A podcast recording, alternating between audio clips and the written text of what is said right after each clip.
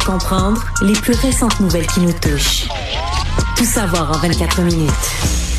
Bienvenue à Tout savoir en 24 minutes. Bonjour Mario. Bonjour. On a commencé la journée ce matin avec un bang, c'est le cas de le dire, une lettre qui a été envoyée là, du palier provincial du Québec, donc de la plume de François Legault jusqu'à son homologue fédéral, Justin Trudeau. Lettre qui traite bien évidemment du sujet de l'heure depuis le début de la semaine, celui de l'immigration, des demandeurs d'asile et de la capacité des services tant au Québec que dans le reste du Canada. Et c'est une lettre dans laquelle François Legault soutient que la situation maintenant est insoutenable demande, encore une fois, une réitère, plutôt une demande qui avait déjà été faite auprès de Justin Trudeau de venir colmater les brèches en répartissant un peu plus, ben non seulement colmater les brèches en immigration, répartissant mieux les nouveaux arrivants, mais surtout mais de rembourser ce que on estime du côté de la CAC à 470 millions de dollars d'argent de services qui devraient être remboursés en raison de la capacité de nouveaux arrivants qui a été accueillis ici au Québec, particulièrement des demandeurs d'asile. Si on suit les chiffres du gouvernement Legault, là, on parle vraiment d'une grande majorité des demandeurs d'asile qui seraient arrivés au Québec, soit plus que dans le reste du Canada en entier, dans la province. Est-ce que c'était le bon moment, ça, pour François Legault d'envoyer ça? Ben, politiquement, euh, d'abord, il a raison sur le fond. Mais on se comprend que sur la forme, politiquement, il fait aussi... Euh, l'immigration, le débat devient chaud. Le gouvernement du Québec aussi a ses complications. Euh, avait promis, bon, euh, j'en prends moins, mais j'en prends soin, des cibles de 50 000 par année. Mais là, finalement, avec l'immigration temporaire, les étudiants étrangers, les travailleurs étrangers temporaires, on est bien en haut de ça. Euh, crise du logement, on veut pas se le faire reprocher. Donc, on prend le dossier complexe, on prend la patate chaude, puis on l'envoie des mains comme il faut à Justin Trudeau. Bon. Mais une fois ça dit, c'est certain que le gouvernement du Québec, quel que soit le parti au pouvoir, a raison sur le fond. Oui. D'abord, le fédéral est censé payer quand il s'agit des réfugiés. Ça, c'est un fait. Deuxièmement, est-ce que le Québec reçoit sa juste part ou plus? Ben, on est 22 de la 22 de la population du Canada. À l'époque du chemin Roxham, sur les, arrivées terrestres, on recevait plus que 90% de tous les demandeurs d'asile au Canada jusqu'à ben, au dernier moment, ils se sont mis quand le Canada le Québec a crié trop fort, ils se sont en envoyant un autobus à l'extérieur, en Ontario, et tout ça. Mais pendant des années, ils rentraient tous au Québec, ils arrivaient tous au chemin Roxham, ils arrivaient tous au, Québec. Et euh, depuis, parce que là, je pense que c'est une chose que les gens doivent comprendre, parce qu'il y, a, quand même une partie de la population, puis à raison, qui avait conclu à la fermeture du chemin Roxham, lorsque Joe Biden est venu, accord Trudeau-Biden sur le chemin Roxham, les gens avaient dit, bon ben, c'est fait. Dossier clos. Dossier réglé. La rentrée de, demandeurs d'asile de façon irrégulière, c'est réglé. Or, depuis ce temps-là, le gouvernement fédéral a simplifié des attributions de visa, permet de rentrer plus de gens au pays. Et donc, on a déplacé le problème vers les aéroports, notamment beaucoup vers l'aéroport Trudeau. Donc, c'est à l'aéroport que ça rentre à pleine porte. Et là, le gouvernement du Québec dit, ben là, nous, si on prend ça sur deux ans, un bout de chemin Roxham, un bout d'aéroport sur deux ans, c'est 120 000 demandeurs d'asile qui sont rentrés au, Québec. C'est la moitié à peu près de tous ceux au Canada. Donc, on est 22% de la population. Oui, on accueille bien plus que notre part. On accueille presque 50% Et oui, crise du logement. Euh, peut-être la pire crise, c'est les écoles. Oui, on parle entre autres d'éducation pour faire de l'accueil, pour franciser, intégrer les enfants qui arrivent, des nouveaux arrivants.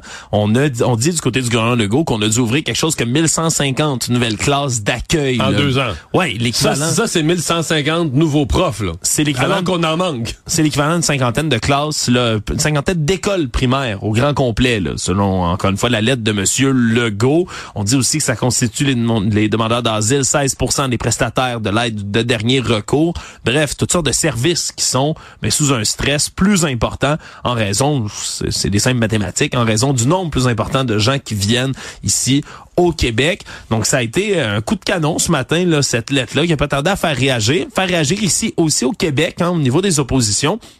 Paul Saint-Pierre Plamondon, qui est toujours en caucus au Saguenay-Lac-Saint-Jean, qui a décidé de réagir lui aussi en rappelant que ben, la lettre de M. Legault, pour lui, c'est trop peu trop tard. Là. Rappelle qu'il a lui-même pris la balle au bon en 2022, avait averti François Legault, avait écrit une lettre, avait demandé de s'opposer aux politiques migratoires du Canada, avait parlé, si on veut, du problème là, qui maintenant est, plus, est constaté de manière beaucoup plus générale, tant dans le reste du Canada que dans le Québec. J'ai vu que du côté du Parti québécois, on rappelle, on a retrouvé un petit segment du dernier débat des chefs. Oui, je l'ai vu passer. Dans lequel Paul Saint-Pierre Plamondon, puis c'est faut, de, faut rendre à César ce qui appartient à César, avait été comme le premier à établir ce lien entre immigration, crise du logement, ça avait été plus ou moins noté à l'époque, mais là aujourd'hui avec les économistes qui sont venus corroborer ça, ça c'est sûr que ça amène de l'eau au moulin pour les choses que Paul Saint-Pierre euh, Plamondon a déjà dites. Oui, et là, il faudra voir s'il va y avoir des réactions le plus fortes du côté du gouvernement fédéral. Il y a, date, il, y a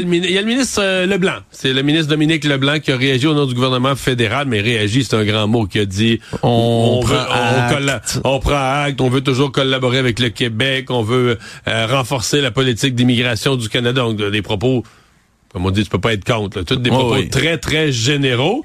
Mais ils ont, qui, disent quand même qu'ils ont choisi de pas confronter Québec là-dessus. Ils n'ont pas répondu à François Legault en disant, regarde, un peu comme Marc Miller avait fait à l'automne. Marc Miller avait dit, regarde, nous, on n'a pas d'argent pour toi, puis salut.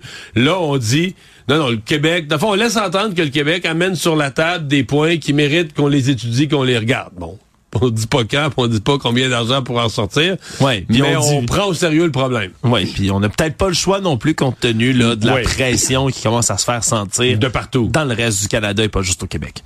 Tout savoir en 24 minutes toujours en politique fédérale. Le chef des conservateurs de l'opposition officielle, Pierre Poilievre, s'est retrouvé dans l'eau chaude aujourd'hui après avoir livré un court message sur euh, nouvellement X, anciennement Twitter, message dans lequel ben, il s'en prend au maire des deux plus grandes villes du Québec, Montréal et Québec, en disant dans son tweet chute massive de la construction au Québec, tandis que Trudeau verse des milliards aux maires incompétents, marchands et plantes qui bloquent des chantiers. Il a poursuit en disant que lorsque lui sera premier ministre, ben, l'argent fédéral va aller directement pour construire des maisons et des appartements. Ce qui n'a pas tardé, on s'entend, à faire réagir très fortement les deux principaux intéressés. Pour commencer, M. Marchand et Mme Plante, qui ont pris eux aussi les réseaux sociaux pour dénoncer, du côté de M. Marchand, le mépris de Pierre Poilievre, dénoncer sa manière de faire en disant que c'est un populiste qui fait de la petite politique, qui ne comprend pas non plus comment fonctionne le système de transfert d'argent dans les municipalités. Et les deux, là, tant M. Marchand et Mme Plante, ont repris l'expression fétiche de M. Le gros bon sens, lui qui reprend toujours cette expression-là en français, ben, du côté de Marchand, dit le gros bon sens de Poilievre, c'est d'insulter les élus du Québec, franchement, tandis que pour Valérie Plante, elle a dit le gros bon sens, c'est aussi de comprendre les mécanismes de financement qui sont propres à chaque province, en expliquant que l'argent, ben, ça passe pas directement les montants fédéraux en habitation dans les villes. Est-ce que c'était maladroit, ça, de Pierre Poilievre?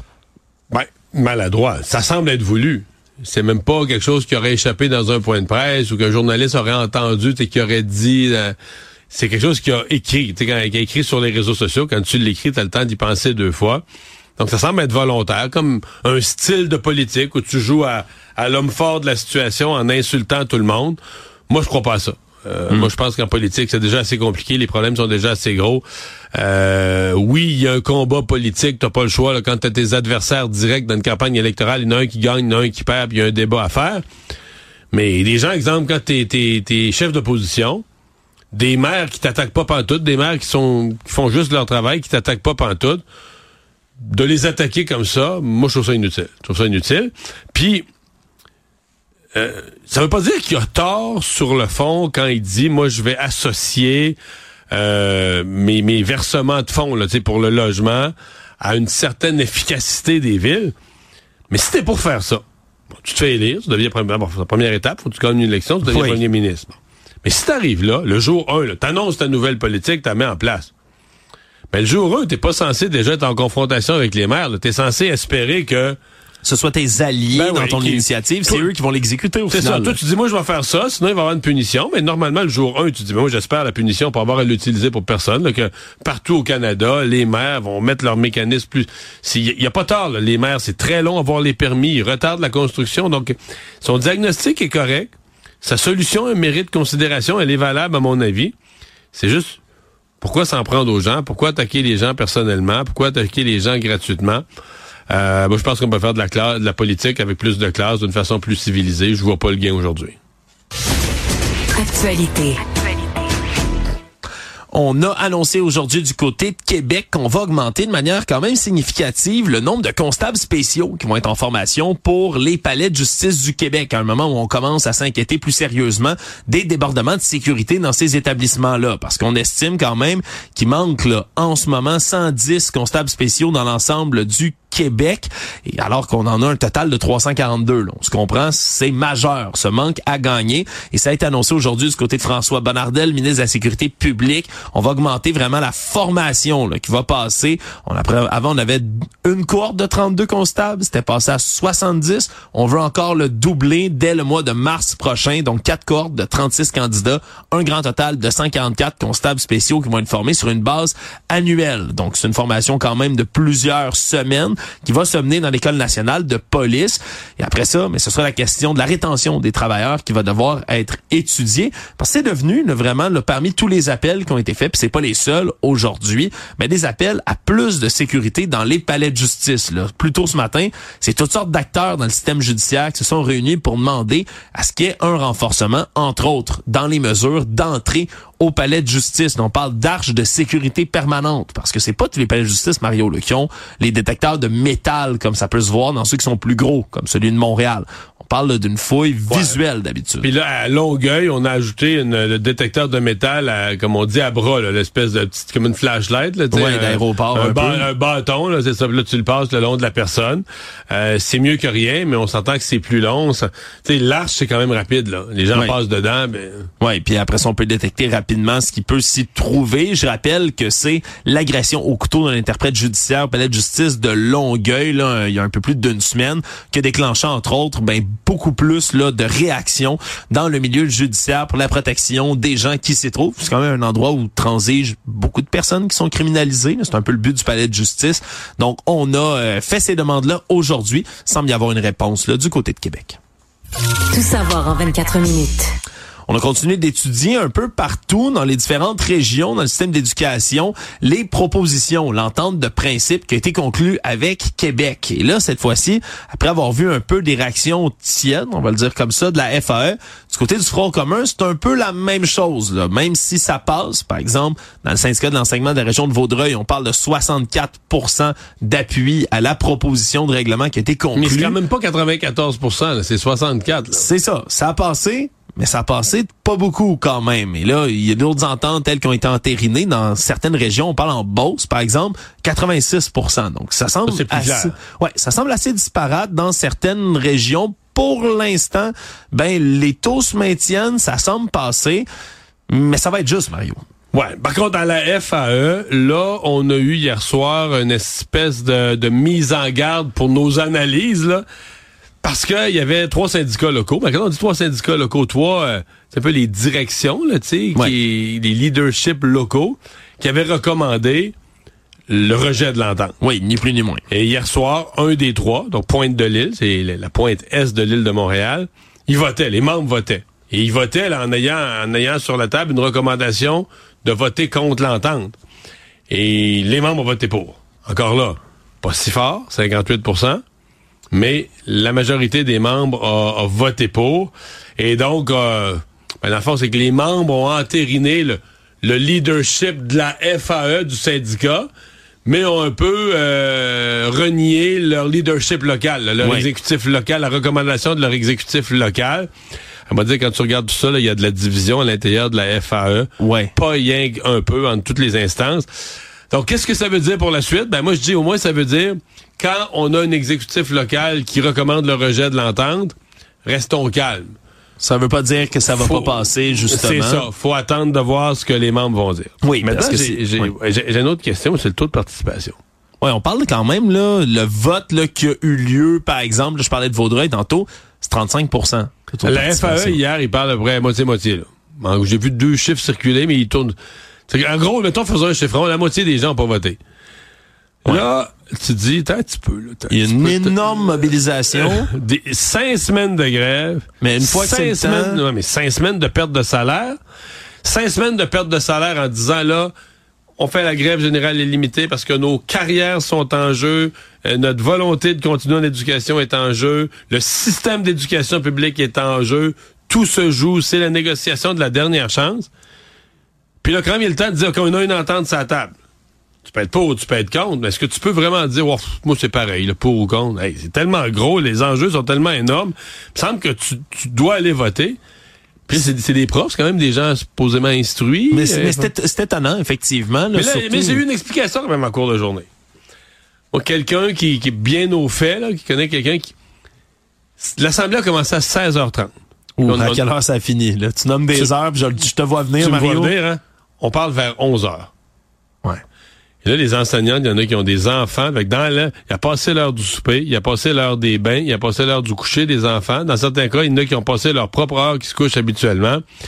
Et donc, il y a des gens qui ont l'impression qu'on a défavorisé une large participation en faisant Là, je me disais, mais on est, je ne sais pas quoi penser. Est-ce que c'est vraiment les vieilles techniques de l'UCAM puis du ben, cégep c'est du des vieux, assemblées générales. des cégeps du vieux Montréal pour essayer d'empêcher les gens de voter en faisant durer l'assemblée 8 heures, en disant, ben là, à la fin, il y a rien que les gens qui sont qui sont pour la grève qui vont voter. Puis... En même temps, c'est c'est un processus qui est long, l'assemblée générale, quand même. Je comprends. Mais c'est il fallait présenter. Dans ce cas-ci, il fallait en plus faire une présentation Oui. d'une entente, une entente qui est longue, complexe, pleine de pages, pleine de, de tableaux.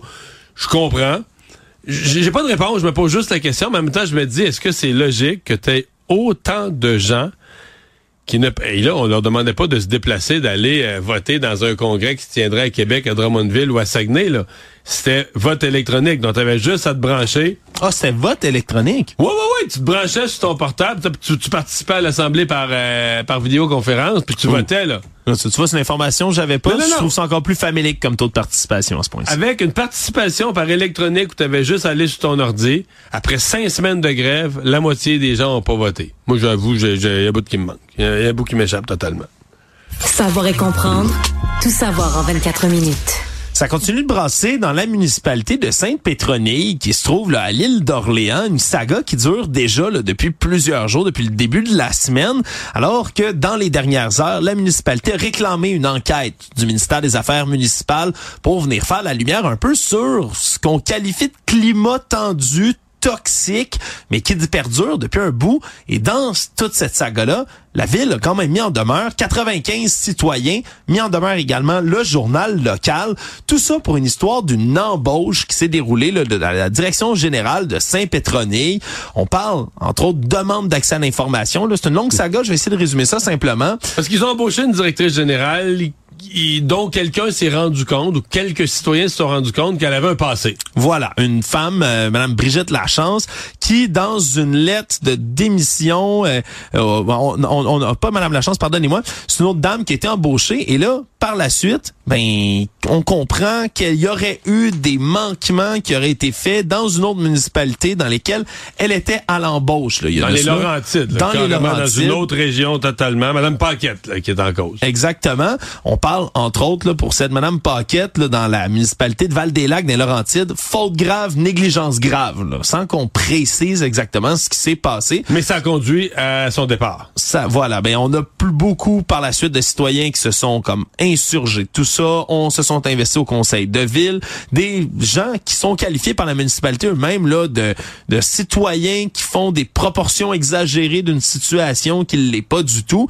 Mais il y a quand même eu mise en demeure de la part de la municipalité des citoyens en question. Et là, dans un dernier conseil qui a eu lieu en décembre dernier, mais le journal local autour de l'île s'est rendu sur place pour avoir les commentaires, pour voir l'ambiance et prendre des notes et faire sortir un article sur ce qui s'était passé. Une démarche journalistique tout à fait normale, Mario. Et le problème, ben, c'est qu'on a envoyé aussi une mise en demeure au journal, un journal communautaire qui n'a pas les moyens de se défendre, là, tellement mais que le journal a dû retirer l'article, ne l'ont jamais finalement jamais publié et ont peur pour leur survie financière quelque chose qui a Oui, été parce que là, qualifié. dans la menace au journal, euh, il y a la, la- la- euh, parce que la municipalité considère que c'est de l'intimidation que de parler de ce sujet-là et non pas de l'information. Et là, euh, dans la, je comprends que dans la menace au journal, il y a aussi la menace depuis les financiers. Oui, donc on- ça a été qualifié tout ça par la Fédération professionnelle des journalistes du Québec là, de tactique soviétique nord-coréenne, ni plus ni moins, par le président entre autres de la FPJQ, Éric-Pierre Champagne, pour faire taire un journal local. Et là, ben, on va devoir s'en mêler, semble-t-il, du côté du ministère des Affaires municipales. On attend toujours une réponse là, formelle, mais c'est une vraiment une drôle de situation, Mario, qui, qui prend de l'ampleur. Ouais, ben, je me garde une réserve. Je n'ai pas vu euh, des fois des gens qui sont des opposants au niveau municipal peuvent prendre le mort aux dents puis aller trop loin, poser des gestes répréhensibles. Euh, si c'est le cas, la ville avait raison peut-être d'agir, mais pas de cette façon-là. Là, la ville est, plantée complètement parce que l'impression qu'ils donnent, c'est peut-être l'impression, c'est peut-être la vérité aussi, C'est juste de vouloir faire taire des gens. C'est juste de vouloir faire taire un désaccord, faire taire une dissidence. Et est-ce que cette dissidence, parce que tu sais, c'était des fois tu as des projets, tu te dis ok, mais la personne concernée, c'est une personne qui était intéressée, qui, tu sais, aurait voulu, mettons, ils ont donné un contrat à un, l'autre aurait voulu avoir le contrat, puis là, tu comprends son intérêt. Mais dans ce cas-ci, les gens ne semblent pas avoir d'autres intérêts que l'intérêt que leur municipalité soit bien administrée. Là. Ils découvrent que quelqu'un a potentiellement des problèmes. Ben, que la personne qu'on vient d'embaucher chez eux pour gérer la municipalité, en tout cas au niveau euh, direction générale, au niveau employé, ben, c'est une personne qui s'est fait mettre dehors ailleurs pour des motifs qu'on n'a pas toutes, là, mais qui semblent quand même, on parle, tu l'as dit, faute grave. Oui. Ben moi, si je, si je vivais dans un village, tu me disais, on vient d'embaucher comme DG quelqu'un qui s'est fait mettre dehors pour faute grave, je, ouais, tu sais, je, je poserais des questions. Euh, ça veut pas dire que la personne ne peut plus jamais travailler. Peut-être c'est des fautes qui s'expliquent en entrevue. Mais, c'est sûr que si moi je suis un citoyen contribuable qui paye un gros compte de taxes dans ce municipal-là, c'est sûr que je pose des questions. Oui, donc ce sera un cas à suivre. Là, certainement, on verra bien là, si le ministère des Affaires municipales va décider là, de mener une enquête dans ce dossier-là. Le monde. On a une nouvelle économique qui nous parvient d'ici, Mario, alors qu'on a une demande d'injonction qui a été déposée pour demander la suspension d'un projet l'un des plus gros projets de l'histoire du Québec, Mario, l'usine de batterie Nordvolt en Montérégie. Là. Déjà, il y a des problèmes avant même qu'on ait commencé officiellement la construction. Ça a été déposé aujourd'hui à la Cour supérieure du Québec et c'est le Centre québécois de droit de l'environnement avec trois citoyennes qui déposent ça aujourd'hui et qui devrait être étudié dès demain là, au Palais de justice de Montréal. On allègue, entre autres, mais qu'il y a de la destruction de milieux humides, de la destruction d'arbres qui se passe en ce moment à cet endroit-là, ce qui n'a pas été nié par Nordvolt, qui a commencé la nuit, selon des images qui ont été diffusées par divers citoyens, ben, l'abattage d'arbres sur le terrain le gigantesque qu'on va devoir utiliser pour construire cette usine-là. On parle de pas moins de 8730 arbres vivants, 5300 arbres morts qu'on doit déboiser dans cet endroit-là. Et on veut obtenir une suspension des travaux dès cette semaine du côté du Centre québécois de droit de l'environnement c'est certain quelque part qu'il allait avoir du grabuge autour de la construction de Nordvolt. Là. Oui, en même temps, euh, je serais tenté de dire, ces gens-là, s'ils sont convaincus que c'est un milieu précieux, parce que ça, c'est un terrain industriel, c'était une usine d'armement qu'il y avait là avant. Ils ont fait des explosifs, ils ont fait des armes, ils ont fait de la peinture aussi. Ils ont fait... C'est vraiment une usine, usine industrielle, de l'industrie lourde et polluante de l'époque. Je pense que ça a fermé les années 80. Mais si vraiment tu penses que là, c'est devenu un terrain avec des arbres précieux, des milieux humides, il fallait qu'ils fassent leur démarche avant pour aller voir le gouvernement et dire, hey, là, euh, ça peut plus être... Parce que ce terrain-là, là, le gouvernement du Québec, là, nos, nos porte-paroles à l'étranger, puis nos représentants d'investissement Québec, là, ils se promènent depuis des années avec des cartes géographiques en dessous du bras, en montrant, nous autres au Québec, on a quelques grands terrains industriels. Bécancourt, celui-là sur la rive sud. C'est des terrains de ce grosseur-là, on n'a pas un million, là. Non. Qui peuvent accueillir des, des méga usines. Donc, tu dis, mais là, si vraiment tu penses qu'on a là un terrain d'une valeur écologique exceptionnelle, il aurait dû dire, hey, hey transformez ça en parc national, là. Enlevez-lui le caractère industriel. Mais une fois que tu y laisses le caractère industriel, que le terrain était industriel avant et réutilisé à des fins industrielles, ben là, c'est ça qui est ça. On a d'autres terrains, on a d'autres terres protégées, on a des parcs à grandeur du Québec, il y a des immenses parcs. Ça, c'est pas un parc, c'est un terrain zoné industriel qui a déjà eu de l'industrie et qui va en avoir encore. Oui, et d'ailleurs, on dit qu'il y a un permis d'intervention en milieu humide qui a été délivré par le ministère de l'Environnement à la compagnie. Tout savoir en 24 minutes. On a appris aujourd'hui en conférence de presse de la bouche de l'OTAN qu'on va effectuer le plus gros exercice militaire depuis la guerre froide. Le gigantesque exercice qui a été annoncé, qui va avoir lieu en Europe. on parle de 90 000 soldats de l'OTAN, des 32 pays membres qui vont se diriger là-bas. On parle de 50 navires de guerre, 80 avions, 1100 véhicules de combat. Donc le plus gros jeu de guerre qu'on appelle le War Game depuis l'exercice Reforged 1988 durant la guerre froide et on se comprend même si on le nomme pas directement comme ça, on parle d'un scénario qui nous opposerait le temps à un adversaire de taille comparable et tout ça bien sûr en petit caractère, c'est la Russie. Résumer l'actualité en 24 minutes, c'est mission accomplie.